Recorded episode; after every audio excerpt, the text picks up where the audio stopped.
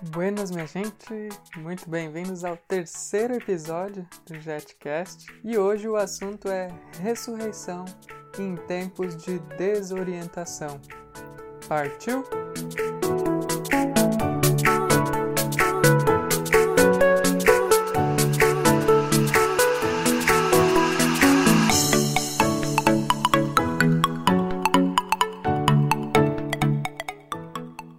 Você reparou na foto de capa desse podcast? Reparou que é um farol sendo quase que engolido pelas ondas? E talvez esse não dê para perceber, mas bem pequenininho lá no meio, na porta do farol, tem um homem, ou muito corajoso ou muito desatento. Olhando para fora, eu fiquei me perguntando como será que essa foto foi tirada? A história da foto se passa no dia 21 de dezembro de 1989. O fotógrafo francês Jean Guichard, ele sobrevoava de helicóptero o farol num dia de muito temporal, buscando a foto perfeita. Como ele estava de helicóptero, ele estava fazendo muito barulho. E o faroleiro, o Teófilo, ele estava lá dentro. Ele ouviu várias vezes o helicóptero passando e ouviu também e ele pensou que alguma coisa anormal, uma emergência poderia estar acontecendo. Então, ele abriu a porta lá de baixo para ver o que estava acontecendo lá fora. Nesse momento, o fotógrafo começou a tirar muita foto porque ele viu ali o momento perfeito. E acabou então que essa foto ganhou o segundo lugar em 1990 no WordPress Photo. Legal, né? Eu achei curioso. Você já teve a oportunidade de ver um farol? Eu nunca vi. Mas sempre que eu via um nos meus livros quando eu era pequena, eu tinha vontade de conhecer. Eu não fazia ideia do que para que que para que que o farol servia, mas eu achava legal. Agora eu descobri que o farol ele é construído bem na costa do mar para orientar os barcos que viajam de noite. O farol emana uma luz bem forte para avisar os marinheiros para que eles deem meia volta, porque ali tem pedras e terra firme, e caso eles continuem andando em direção ao farol, eles podem naufragar. Então, basicamente, um farol serve para orientar. E assim como um farol serve para orientar os barcos, eu penso que a nossa vida também é orientada por alguma coisa. Vamos pegar, por exemplo, os discípulos os discípulos foram orientados por Jesus. Não como a gente está acostumado numa sala de aula, um quadro, ou agora nem tanto acostumados assim, né? Nem no Meet, nem numa videochamada, mas ele orientava no dia a dia. No cotidiano de cada um, Jesus mostrou o reino de Deus. Ele guiava o caminho deles. Seja no pequeno grão de mostarda ou seja através das grandes montanhas. Jesus caminhou com eles e sempre mostrava como as coisas funcionavam diferente no reino de Deus, como as coisas eram diferentes para os que o seguiam. Tem até um momento curioso que Jesus pergunta se algum dos discípulos quer deixar de seguir ele, se quer abandonar, se quer desistir. E aí Pedro responde: Senhor, para quem nós iremos? Tu tens as palavras de vida eterna nós cremos e sabemos que és o Santo de Deus. Ou seja, Jesus era quem dava direção. Jesus era tipo o farol dos discípulos.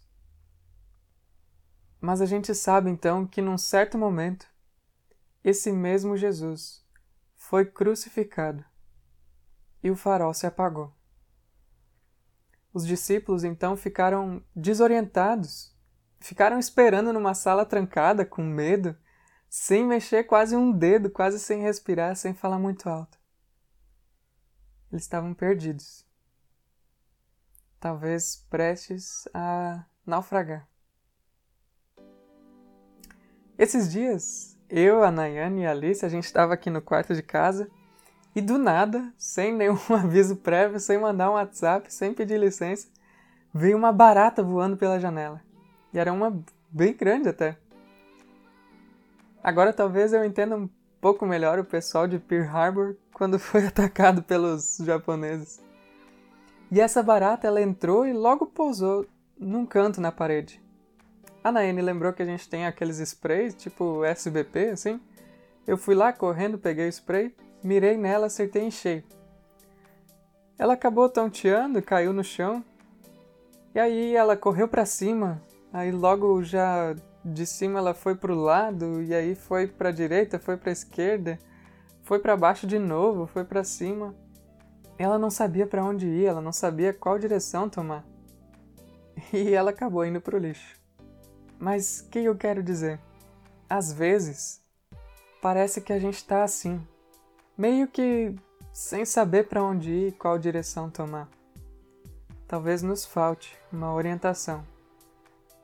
Desorientação, pessoal, nem sempre significa a gente estar parado.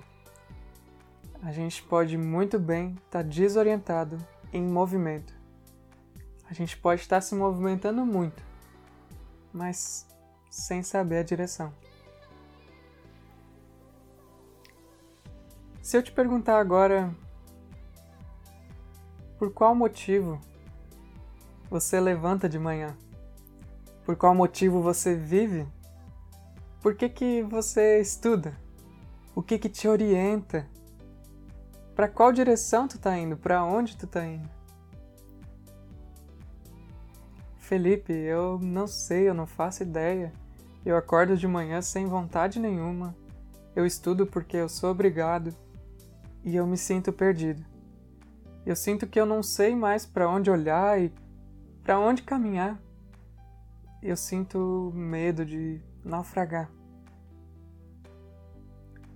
Então eu quero te dizer que existe uma música que para mim mostra claramente esse clamor do ser humano por encontrar uma direção, um clamor por viver. Essa música ela se chama Bring Me to Life da banda Evanescence. Talvez com isso eu vou estar entregando a minha idade. Mas pode ser que tu conheça essa música ou pode ser que não. Mas o que eu quero realmente é que tu preste atenção nesse trecho que eu separei. A letra diz: Traga minha vida, me acorde por dentro. Chama o meu nome e me salva do escuro. Faça o meu sangue correr antes de desfazer. Salva-me do nada que eu me tornei. Traga minha vida. Eu tenho vivido uma mentira. Não há nada dentro. Traga minha vida. Isso é só um trecho da música. Mas ela diz que se acha no escuro.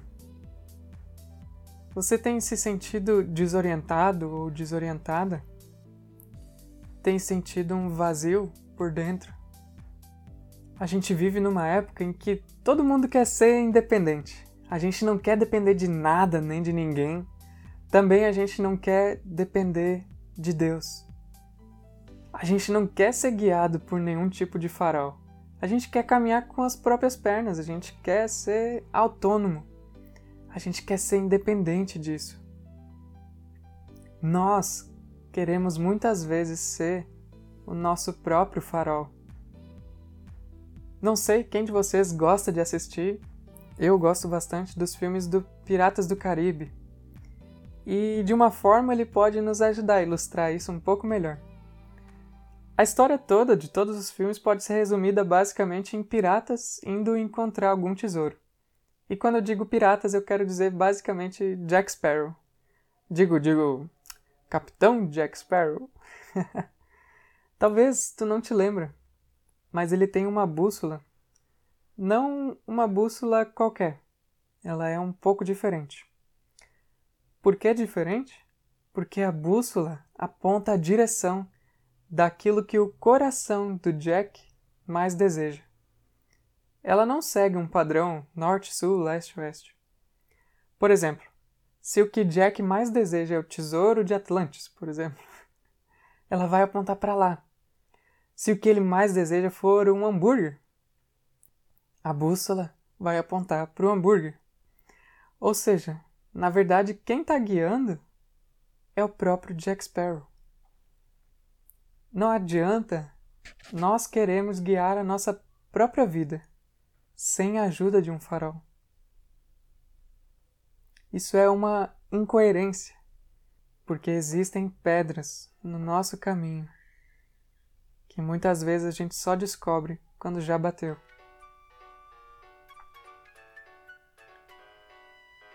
O farol tinha se apagado para os discípulos. Eles estavam desorientados, trancados e escondidos, com medo ainda do que estava por vir. E foi aí que o próprio Jesus entrou no meio deles. Ele entrou de boa ali no meio da sala. Só de ter visto isso, o coração dos discípulos deve ter disparado. A gente ouviu nos podcasts anteriores que Jesus disse: Paz seja com vocês, que os discípulos se alegraram muito ao ver Jesus. E agora, o que aconteceu? O livro de João, capítulo 20, versículo 21, nos diz: Novamente Jesus disse: Paz seja com vocês. Assim como o Pai me enviou, eu os envio. Assim como o Pai me enviou, eu os envio. Através dessa simples frase, Jesus reacende nos discípulos o farol. E dessa vez ele acendeu de modo que nada nem ninguém vai poder apagar de novo. Os discípulos perceberam que Jesus não era só um carinha que mora logo ali, mas que ele era o Deus encarnado, aquele que nos criou, eu e você. Que com muito sacrifício veio e lutou contra o pecado e contra a morte, contra os poderes pelos quais todo ser humano é oprimido e escravizado. Ele nos libertou do nosso pecado, nos oferecendo perdão através da cruz, e nos deu esperança de vida.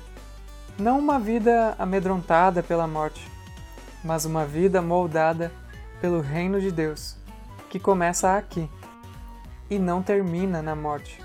Termina junto com Deus, na Nova Jerusalém. Apocalipse, capítulo 21, os versículos de 1 a 5, nos dizem: Então vi um novo céu e uma nova terra, pois o primeiro céu e a primeira terra tinham passado, e o mar já não existia. Eu vi a Cidade Santa, a Nova Jerusalém, que descia do céu da parte de Deus preparada como uma noiva, adornada para o seu marido. Eu ouvi uma forte voz que vinha do trono e dizia: Agora o tabernáculo de Deus está com os homens, com os quais ele viverá. Eles serão os seus povos. O próprio Deus estará com eles e será o seu Deus. Ele enxugará dos seus olhos toda lágrima. Não haverá mais morte, nem tristeza, nem choro, nem dor, pois a antiga ordem já passou. Aquele que estava sentado no trono disse: Estou fazendo novas todas as coisas. E acrescentou: Escreva isso, pois essas palavras são verdadeiras e dignas de confiança. Jesus acendeu novamente o farol. Os discípulos foram transformados por essa experiência. No livro de Atos, a gente vê que eles creram nessa palavra ao ponto de muitos deles darem as suas vidas por isso. E esse farol permanece aceso até hoje.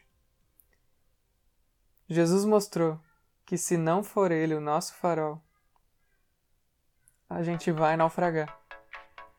Mas ele nos dá esperança. Ele nos dá um propósito. Ele nos orienta de novo. Ele nos dá um motivo para levantar, ele nos dá um motivo para estudar, ele nos dá um motivo para viver. E esse motivo é o reino de Deus. Jesus quer ser o teu farol e quer orientar a tua vida. Ele quer acender esse coração que pode estar no escuro. Aquela música que eu citei antes, Bring Me to Life, termina com os seguintes versos: congelado por dentro, sem o seu toque, sem o seu amor. Só você é a vida entre os mortos. Jesus é o verdadeiro farol que faz o nosso coração queimar. Só Ele é a vida entre os mortos.